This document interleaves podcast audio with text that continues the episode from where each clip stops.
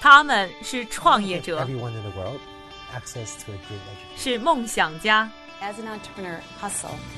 是行业先锋的代言人。他们因为勤奋，通过智慧和激情，从平凡里走出不一样的人生。我是一加，这里是创业美国，带你了解美国前沿创业者成功背后的故事。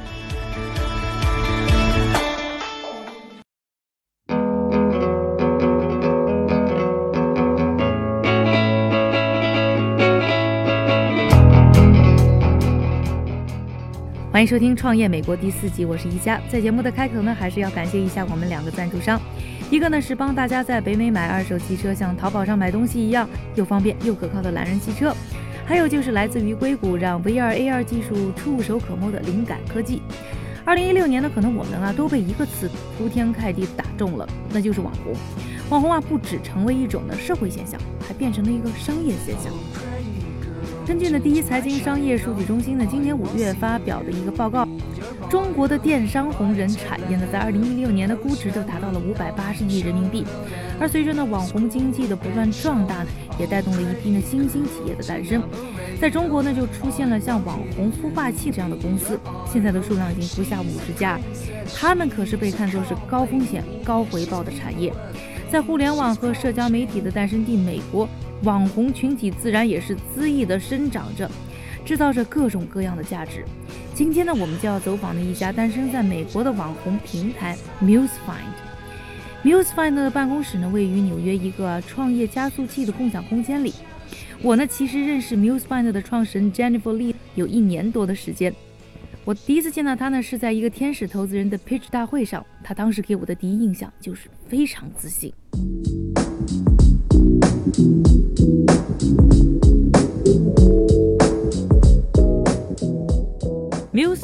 顾名思义，专门帮品牌和社交网络红人们牵线搭桥，让这些呢品牌可以寻找到合适的网红进行广告推广服务。创建于二零一五年，旗下有一百多万的网红，与三千多个国际知名品牌合作。北美地区的受众达六千万人。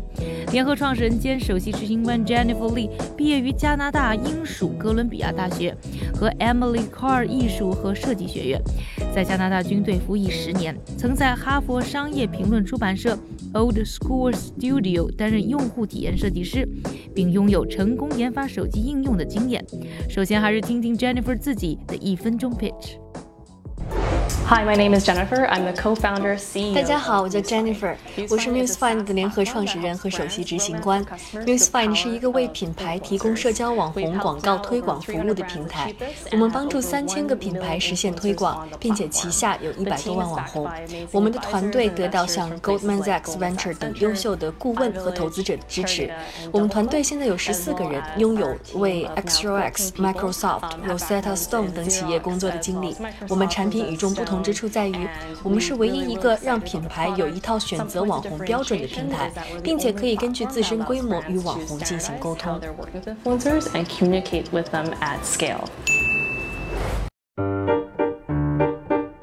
二零一六年呢，可能有一个网红，所有人都知道，那就是 Papi 酱。因为 Papi 酱火了，大家都开始关注呢网红现象。都在讨论网红应该怎么挣钱，应该把网红经济如何进行发展，更是把网红这种个体户的生存模式升级为产业。很多的业内人士都想要突破和挑战，创造的新的可能。MuseFind 就是其中之一。其实呢，这几年啊，中国也有了一些网红公司不断的崛起。肯定呢，不能说 MuseFind 呢做的就是最好、最完美的一种模式，但是他做的事情绝对对我们都非常有启发。For the Muse, what's important is they have to be, um, you know, social media mavens. So they're. 我们公司的名字叫 MuseFind，也就是寻找缪斯的意思。关于缪斯，最重要的是他们必须是非常棒的社交媒体方面的专家。无论男女老少，甚至是宠物，在社交媒体上拥有大量粉丝的人都是缪斯。这些缪斯最先吸引的是千禧一代。这些年轻人不再以传统的方式消费内容，他们使用手机联系朋友，通过 Snapchat、微博、微信来。消费内容，令人兴奋的是，人人都可以成为网红。但是网红都有个共同点，就是他们都有着高度集中的内容，接地气而且高超的叙事技巧。我们总是遇到有影响力很大的人，但是社交媒体提供的是一个公平竞争的环境。我们根据网红的粉丝数和互动率来划分网红，网红最少有一千万粉丝，然后会逐步的增长，慢慢上涨到上万，然后会有十万到五十万的粉丝。当你的粉丝达到六位数、上百万的时候，这些网红就成为了社交网络的达人。Then we see kind of traits more towards a high net worth influencer. Michelle Fan 来自于美国佛罗里达州的一个越南裔女孩。二零零七年，在视频网站 YouTube 上呢开设了自己的频道，专门发布化妆教程的视频，拥有八百万的订阅用户，点击率高达十多亿，成为了走红全美的超级网红。在 YouTube 上发布视频的网红生涯呢，让这个从小父母离异、家境贫寒的亚裔女孩开启了崭新的人生道路。各大品牌很快看到了经过 Michelle Fan 推荐必成为护肤、彩妆品热销款的潮流，纷纷邀请她合作代言。曾经的应聘兰蔻销售员的工作被拒的 Michelle，如今却一跃成为兰蔻的代言人。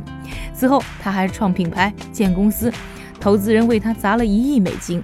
二十九岁的网红 Michelle Fan 已经登上了福布斯三十五岁以下的精英排行榜。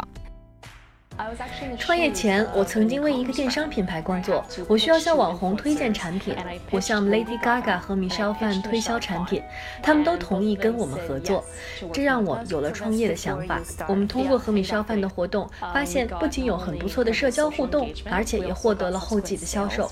此外，我也注意到 Michelle Fan 的粉丝模式，因为他是亚裔，跟我们互动以及向我们购买产品的很多也是亚裔。但是我和 Lady Gaga 的合作感觉有所不同。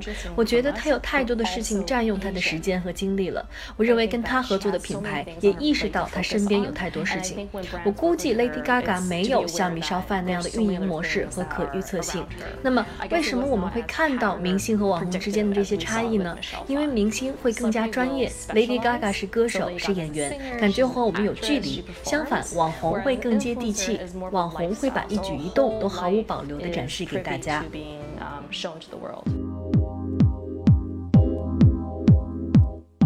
在美国呢，社交媒体上非常活跃的网红们大大刺激了时尚品牌的销量。在二零一五年，时尚品牌销售额百分之四十都是来自于社交媒体。入选福布斯的时尚界三十岁以下红人榜的网红 Christina Bazan，在 Instagram 上的粉丝高达两千万。在她的主页上，粉丝们常常可以看到她为 Miu Miu、Valentino 等品牌代言宣传的照片。欧莱雅甚至斥资七位数来找她代言，找网红。推广宣传的，已经成为了越来越多啊时尚品牌热衷的推广方式。主打年轻受众市场的手表品牌 Daniel Wellington，因为注重的网红营销，在五年的时间里，让公司从零到一，还让年销售额达到两点二亿美元。I think um, influencers are very successful because they're very authentic. 我觉得网红成功的原因是他们非常真实，他们没有接受过专业的训练和教育而成为网红。你可以来自任何背景、任何历史和任何家庭，也能够在社交媒体上有粉丝，也能够带给别人灵感和影响。我觉得网红的优势在于，很多品牌意识到传统的媒体已经不能像他们期待的那样抓住人们的注意力了。但是因为大多数人不再花时间看广告了，他们更愿意关注 Instagram 和社交媒体上的红人。社交媒体上的网红可信度更高。事实上，百分之九十二的千禧一代更愿意相信社交媒体上的网红，多于相信普通的明星。In fact, 92% of millennials trust social media influencers more than they trust the average celebrity. 么这些网红的凭借影响力到底是如何赚钱的？MuseOne 网红平台的运营模式又是如何？它又是如何利用人工智能提高服务品质的？是否我们的创美导师会给他打个高分呢？更多的精彩内容，敬请关注我们下期节目。想要收看视频版的完整节目，欢迎在腾讯、优酷、网易财经了解观看。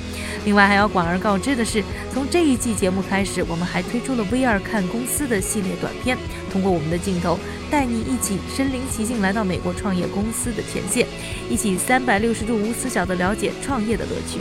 了解收看方法，请在微博、微信上搜索“创业美国”，关注我们。感谢您的收听，我是宜佳，下期《创业美国》我们再见。